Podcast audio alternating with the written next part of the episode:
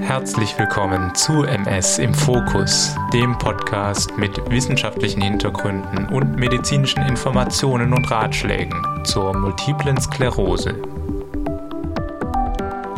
Hallo liebe Hörerinnen und Hörer von MS im Fokus.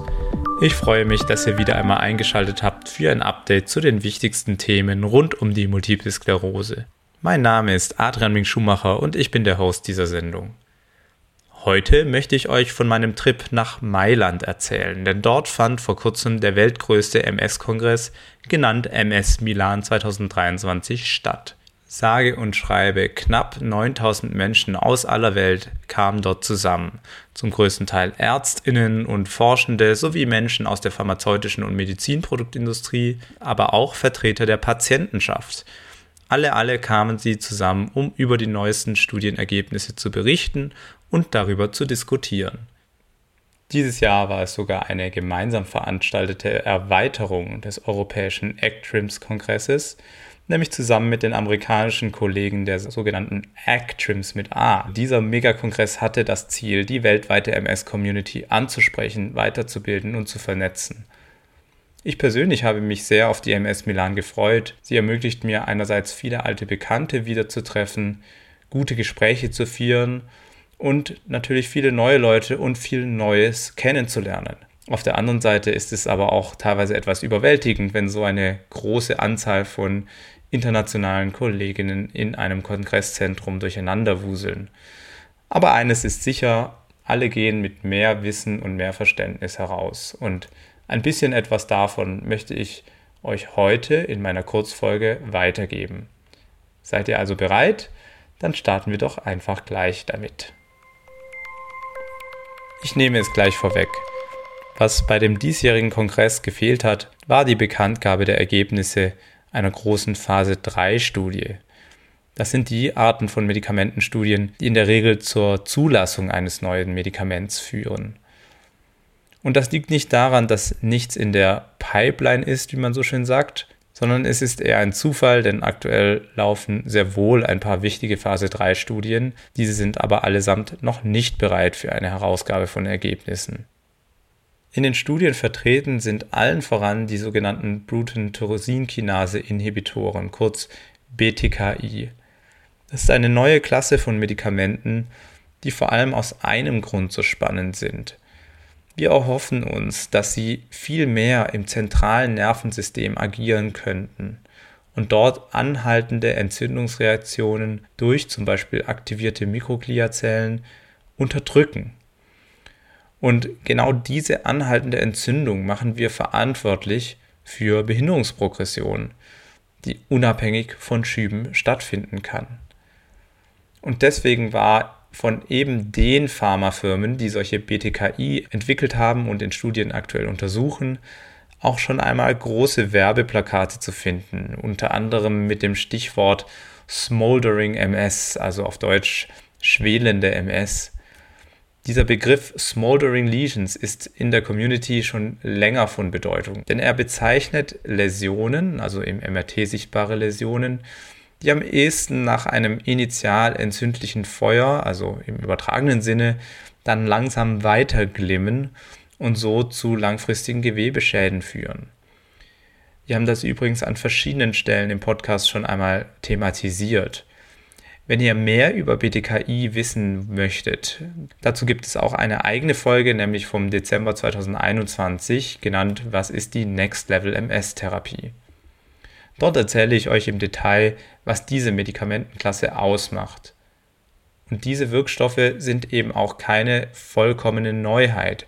Im Feld diskutiert man seit mehreren Jahren intensiv über diese Therapien. Und die Hoffnungen und Erwartungen sind ehrlich gesagt ziemlich groß. Aber eben eine Phase 3 Studie ist noch nicht abgeschlossen. Es gab auf dem diesjährigen Kongress sehr viele pharma-gesponserte Symposien, wo das Thema zur Sprache kam, aber wenig neue interessante Daten. Bemerkenswert fand ich aber die Vorstellung von vorläufigen Auswertungen einer Phase 2 Studie von einem dieser PTKI namens Phenebrutinib. Und das aus folgendem Grund. Hier konnte unter anderem nochmal demonstriert werden, dass der oral aufgenommene Wirkstoff es in hohen Konzentrationen in das Nervenwasser schafft. Nach Abnahme des Nervenwassers bei Probanden unter diesen Therapien zeigte die Analyse der Wirkstoffkonzentration allesamt Werte, die deutlich höher waren als der Grenzwert, ab dem man eine Wirksamkeit in diesem Kompartiment, also im Liquor, erwarten würde. Und das ist eben deswegen so wichtig, weil wir ja vermuten, dass in diesem Kompartiment, also dem Liquorraum und vor allem den angrenzenden Meningen, also den weichen Hirnhäuten, B-Zellen sitzen, die die Entzündung aufrechterhalten. Das eigentliche Hirngewebe, wo die Kollegen die Konzentration des Wirkstoffs allerdings nicht bestimmt haben, ist wiederum durchzogen von Mikrogliazellen, welche ebenfalls die chronische Entzündung aufrechterhalten können und zu echter Gewebeschädigung führen. Und eben beide Zelltypen würden wir mit dieser Art von Therapie potenziell erwischen können. Auch bezüglich Sicherheit bzw. Nebenwirkungen gab es bei der aktuellen Studie zum Glück keine neuen Signale. Die schon von anderen BTK-Inhibitoren vorbekannten Leberwerterhöhungen bei einzelnen Patienten zeigten sich auch bei Phenebrutinib. Bisher konnte noch nicht erklärt werden, wie dies zustande kommt, aber gleichzeitig hat sich meines Wissens noch kein symptomatischer Leberschaden bisher gezeigt in den Studien.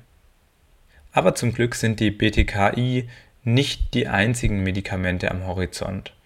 Auch andere neue Therapien werden entwickelt und untersucht. So wurden zum Beispiel sechs Monatsdaten von einer Phase-2-Studie präsentiert, die einen neuen Antikörper gegen den CD40-Liganden untersucht. Ein solcher Therapieansatz wäre wirklich neu in der MS, denn ein Versuch vor vielen Jahren ist leider auf dem Phase-2-Niveau hängen geblieben, das aufgrund von unerwünschten Nebenwirkungen, nämlich Thrombembolien. Der aktuelle Ansatz ist nun mit einer neuen Generation der Antikörpertherapie zurück, um hoffentlich die alten Nebenwirkungen hinter sich zu lassen. Der CD40-Rezeptor und sein Ligand sind ein Kommunikationssystem zwischen verschiedenen Immunzellen. Die T-Zelle nutzt es als wichtigen Pfad, um B-Zellen zu stimulieren. Auf der anderen Seite kommuniziert sie darüber auch mit Zellen des angeborenen Immunsystems, wie zum Beispiel Fresszellen. Eine Antikörpertherapie, die auf diesem Pfad interferiert, würde die überschießende Aktivierung reduzieren, anstatt, wie zum Beispiel bei den B-Zelltherapien, eine ganze Zelllinie auszulöschen. In der Studie ging es um einen Antikörper namens Frexalimab, der eben gegen CD40-Liganden gerichtet ist. Dieser konnte im Rahmen einer abgeschlossenen dreimonatigen Studie, die schon vor einiger Zeit öffentlich vorgestellt wurde, bereits zeigen, dass unter Anwendung deutlich weniger MRT-Läsionen bei den behandelnden Patienten sichtbar sind im Vergleich zu den Placebo. Genau gesagt waren das knapp 90 Prozent weniger Läsionen. In der Verlängerung der Studie wurden dann die Probanden aus dem Placeboarm umgestellt und erhielten auch das Medikament. Bei dieser umgestellten Patientengruppe zeigte sich dann auch im Mittel eine starke Abnahme von neu auftretenden Läsionen, sobald die Patienten eben das Medikament bekommen hatten. Weiterhin zeigten sich keine wirklich relevanten Nebenwirkungen, auch innerhalb der dreimonatigen Verlängerung. Das sieht also auch erstmal vielversprechend aus. Um dem Ganzen etwas mehr Kontext zu geben, es ist übrigens normal, dass man in solchen Phase-2-Studien erst einmal in so kurzen Zeiträumen schaut. Und was man sich anschaut, sind erstmal sogenannte paraklinische Parameter, wie das MRT zum Beispiel. Erst in der Phase 3 Studie widmet man sich dann voll und ganz echten klinischen Endpunkten. Das heißt, man erhebt die Auswirkungen des Medikaments auf zum Beispiel die Schubrate oder Behinderungsprogression. Für Frexalimab, also den CD40-Liganden Antikörper, ist wohl eine Phase 3 Studie ab nächstes Jahr geplant. Und dann wird uns allen voran die Wirkung auf Behinderungsprogression interessieren. Denn es gibt aktuell schon genug sichere Medikamente, welche die Schubrate beträchtlich senken können. Hier ist also nur noch wenig zu holen. Wir bleiben also gespannt diesbezüglich. Bleiben wir doch gerade mal beim Thema Progression. Hier ist, wie in den Vorjahren schon deutlich spürbar, der Begriff Pira den ganzen Kongress über in aller Munde gewesen. Man kann fast von einem Hype sprechen. PIRA steht für Progression Independent of Relapse Activity, also eine Zunahme der Behinderung unabhängig von Schüben. Dieser Begriff steht im Gegensatz zu RAW, was Relapse Associated Worsening bezeichnet, also eine durch einen Schub ausgelöste bleibende Einschränkung. Die Annahme ist nämlich, dass wir jetzt in gewisser Weise klarer oder ausgestanzter diese Pira im Alltag sehen, weil viele Menschen mit MS hochwirksame Immuntherapien haben, die dafür sorgen, dass sie kaum mehr Schübe erleiden und es dennoch dazu kommen kann, dass sich körperliche Funktionen schleichend verschlechtern. Gleichzeitig herrscht noch bei der Definition sehr viel Uneinigkeit. Was meinen wir jetzt genau mit Pira? In den meisten Studien wird Pira definiert durch eine Verschlechterung des sogenannten EDSS. Das ist ein Skalenwert, der den Grad der Einschränkung durch die MS ausdrücken soll und ganz essentieller Bestandteil der Klinik und Forschung ist. Die treuen Hörer haben davon schon mehrfach gehört, aber nochmal in Kürze mit Punktewerten von 0, was vollständige Gesundheit darstellt, und 10, was den seltenen Tod durch MS bezeichnet, werden unterschiedliche Grade der Behinderung dargestellt. Zum Beispiel bedeutet ein EDSS von 4, dass man nicht mehr uneingeschränkt gehfähig ist, aber ohne Gehhilfe eine Distanz von 500 Metern schaffen kann. Wenn man auf einer Seite dauerhaft eine Gehhilfe benötigt, dann wären wir bei einem EDSS von 6 und so weiter. Gerade über Werten von 4 geht es ganz stark um die Mobilität, um das Gehen.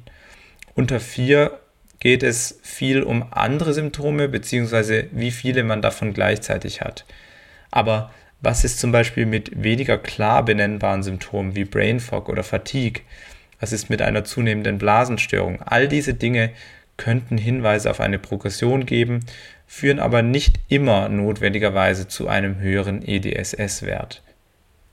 In der klassischen PIRA-Definition nicht abgebildet ist auch das MRT, also ob es dort Hinweise auf eine Krankheitsaktivität gibt oder nicht. Das heißt, hier sind noch viele Diskussionen am Laufen und das Feld entwickelt sich Stück für Stück weiter, um hoffentlich bald möglichst einheitlich von PIRA zu sprechen, damit man dann wiederum besser daran forschen kann, nämlich wie genau man die Pira letztendlich verhindern kann. Mit den Kategorien Pira und RAW werden trotzdem jetzt schon allerlei Fragestellungen bearbeitet. Zum Beispiel, wie sieht das MRT aus bei Menschen, die Pira erleiden? Oder auch ein sehr heißes Thema, wie sieht das Blut aus? Es geht dabei um Proteine, also Eiweiße, die wir im Blutserum messen, um Hinweise auf die Nervenzellschädigung beziehungsweise die Schädigung auch von anderen Hirnzellen zu bekommen, wie zum Beispiel Astrozyten.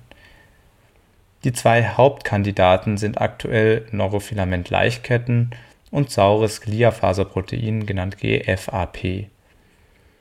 Hierzu gab es gleich mehrere neue Studien und Daten, welche versucht haben nachzuvollziehen, wie sich die Messwerte dieser Proteine verhalten, vor allem im Vergleich zu neuen körperlichen Einschränkungen.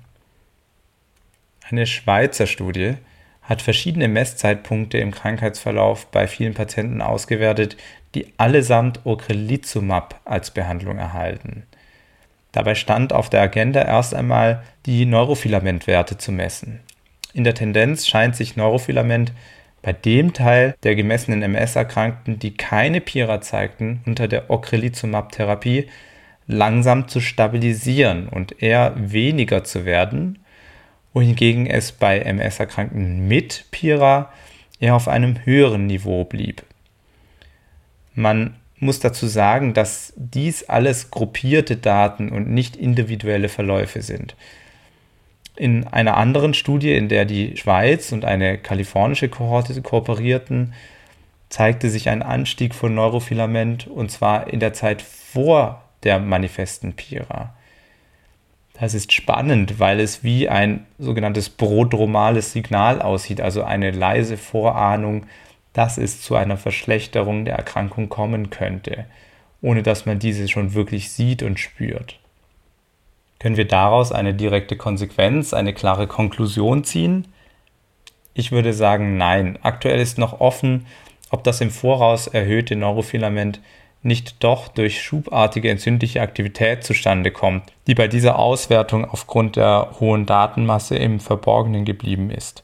Als möglicher besserer Marker für PIRA wird auch GFAP gehandelt, also GFAP, da es weniger stark auf akute Schubsymptomatik reagiert und vielleicht die Progression damit etwas besser widerspiegelt. Aber hier sind wir in Sachen Studienlage deutlich weniger weit als beim Neurofilament. Ich habe übrigens schon ein Gespräch mit einem Experten auf dem Gebiet geplant, also werde ich euch hier auf dem Laufenden halten. So wie bei den Blutbiomarkern auch versuchen viele ähnliche Fragestellungen anhand der Analyse von MRT-Daten zu beantworten. Das hier alles wiederzugeben, schaffe ich schlichtweg nicht, denn es gibt hier zu viel zu erklären und es ist sehr technisch. Eins ist allerdings klar, in den nächsten Jahren wird sicher die Art und Weise, wie man standardmäßig MS-MRTs auswertet, sich maßgeblich verändern.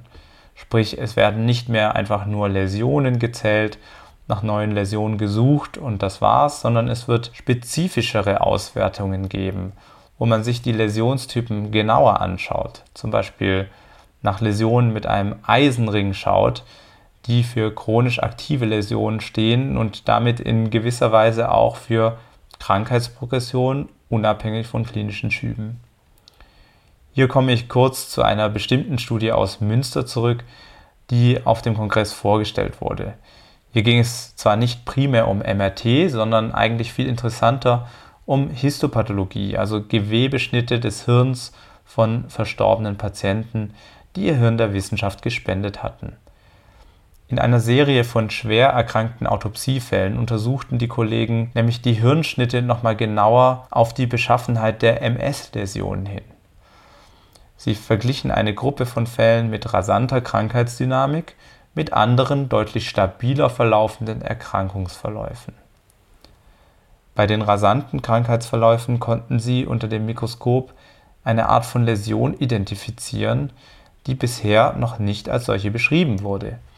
Es handelt sich um Läsionen mit einer eigenartigen Architektur, denn hier umrahmte ein dicker Wall an Fresszellen und anderen aktivierten Immunzellen ein inaktives Läsionszentrum. Diesen dicken Wall, englisch auch Rim genannt, ist die Bezeichnung Broad Rim Lesions geschuldet, die die Kollegen für das Phänomen wählten. Ein finnisches Team konnte mittels TSPO-PET, einer speziellen Bildgebungsuntersuchung, ähnliche Phänomene auch bei lebenden Patienten darstellen. Es bleibt also abzuwarten, inwiefern wir solches Hintergrundwissen aus der Pathologie dann in geeignete Imaging-Marker umsetzen und auch eine saubere Klassifikation vornehmen können. Übrigens auch hier nochmal der Relevanzcheck. Warum das Ganze? Wieder einmal geht es darum, bessere Einschätzungen bezüglich der Prognose und des Ansprechens auf Therapien geben zu können.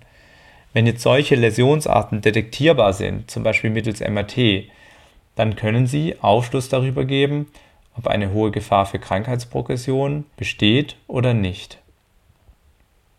Ein letztes Thema wollte ich noch erwähnen, das in den letzten Monaten schon viel Aufmerksamkeit unter den Forschenden bekommen hat, aber in Mailand auch noch weitere Wogen geschlagen hat. Und zwar geht es um eine Entdeckung, die eine echte internationale Erfolgsstory war.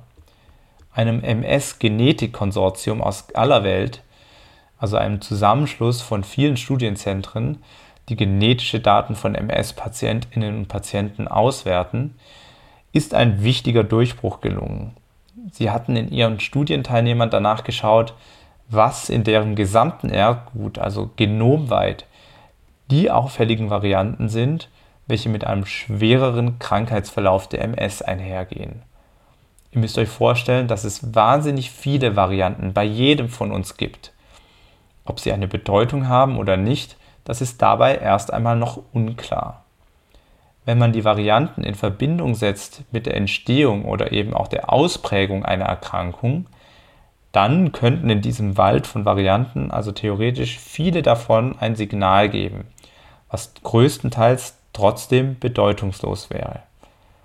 Um aber wirklich robuste Aussagen treffen zu können, muss man wirklich eine Vielzahl von Patientinnen anschauen, um dann nachzuvollziehen, ob bei eben vielen Menschen die gleiche Variante den gleichen Effekt macht. Das hat also erst einmal rein statistische Gründe, weil dann die Signale nämlich eine ausreichende Power bekommen, um statistische Signifikanz erreichen zu können. Die Kollegen des MS-Genetik-Konsortiums haben in insgesamt über 12.000 Studienteilnehmern, also eine wirklich große Zahl, analysiert, ob es Varianten gibt, die mit einem schweren Krankheitsverlauf einhergehen. Und sie konnten genau eine interessante Variante identifizieren, die über den statistischen Schwellenwert kommt, der ihr eine mögliche Bedeutung zuspricht. Diese Variante nennt sich ganz profan RS 10, 19, 13, 29. Das, was die Forschenden als Parameter für die Krankheitsschwere herausgesucht hatten, war übrigens die Anzahl der Jahre ab Krankheitsbeginn, bis eine Gehhilfe notwendig ist. Bei Variantenträgern, die homozygote Träger dieser Variante sind, also auf beiden Kopien des Genoms die Variante tragen, zeigt sich diese Zeit um knapp vier Jahre verkürzt. Beim Kongress wurden nun Folgestudien vorgestellt, welche diesen Ergebnissen noch ein bisschen mehr Kontext geben wollten. Eine der Folgestudien beschäftigte sich mit den Varianten aus der zweiten Reihe sozusagen.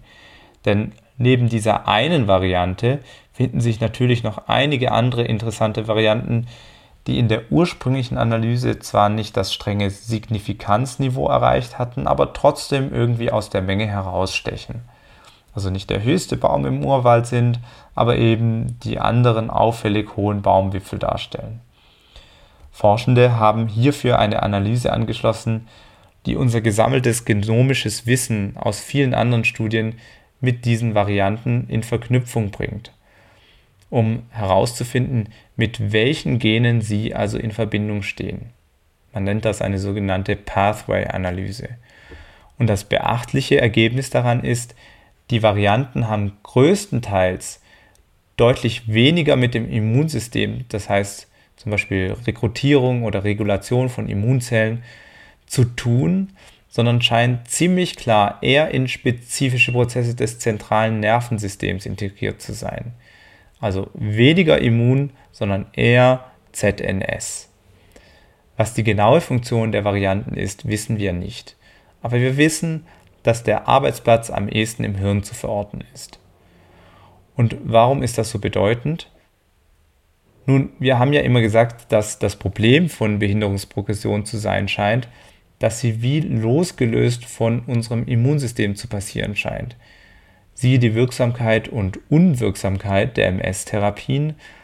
Die Immunmechanismen außerhalb des Gehirns werden ja schließlich bei vielen Patientinnen und Patienten ganz ordentlich durch die bestehenden Immuntherapien beeinflusst. Im Rahmen dieser Beeinflussung werden weniger Immunzellen aktiviert und diese sorgen wiederum für weniger Schübe im Gehirn und Rückenmark. Aber eben hirneigene Prozesse können wir damit aktuell noch nicht gut erwischen. Aber je besser wir diese Prozesse herunterbrechen können, desto mehr haben wir dann die Möglichkeit, da auch gezielt ranzukommen. Diese neu erforschten genetischen Varianten sind wichtige Hinweisgeber, wonach wir suchen müssen. Denn man darf nicht unterschätzen, wie komplex und unverstanden viele Dinge sind. Deswegen sind solche Fähnchen wichtig, um die Nadel im Heuhaufen auch besser zu finden. Und mit der Nadel meine ich natürlich ganz klar eine Sache. Und zwar ist das eine Therapie, die Behinderungsprogression vermindern oder verhindern kann. Damit endet meine heutige Folge zur MS Milan 2023. Ich hoffe, ihr habt wie ich etwas Neues gelernt und ein besseres Verständnis dafür entwickelt, was die MS-forschenden Community so beschäftigt. Es tut mir leid, dass es heute an mancher Stelle etwas schnell ging ich werde in den folgenden Episoden wieder mehr ins Erklären reinkommen. Bitte beachtet auch, das war ein mini kleiner Ausschnitt, der natürlich auch stark von meinem Interessensfeld geprägt ist. Es gibt natürlich noch einige andere Podcasts, die von dem Kongress berichten und auch gute Artikel, ich bin mir sicher, zum Beispiel von der DMSG. Schaut doch einfach dort mal rein. wenn ihr Feuer gefangen habt zu den neuesten Forschungsthemen. Dann wünsche ich euch alles Gute, bis zum nächsten Mal, wenn wir wieder für ein tiefes Verständnis und eine starke Bewältigung die MS in den Fokus nehmen werden. Ciao und bis dann.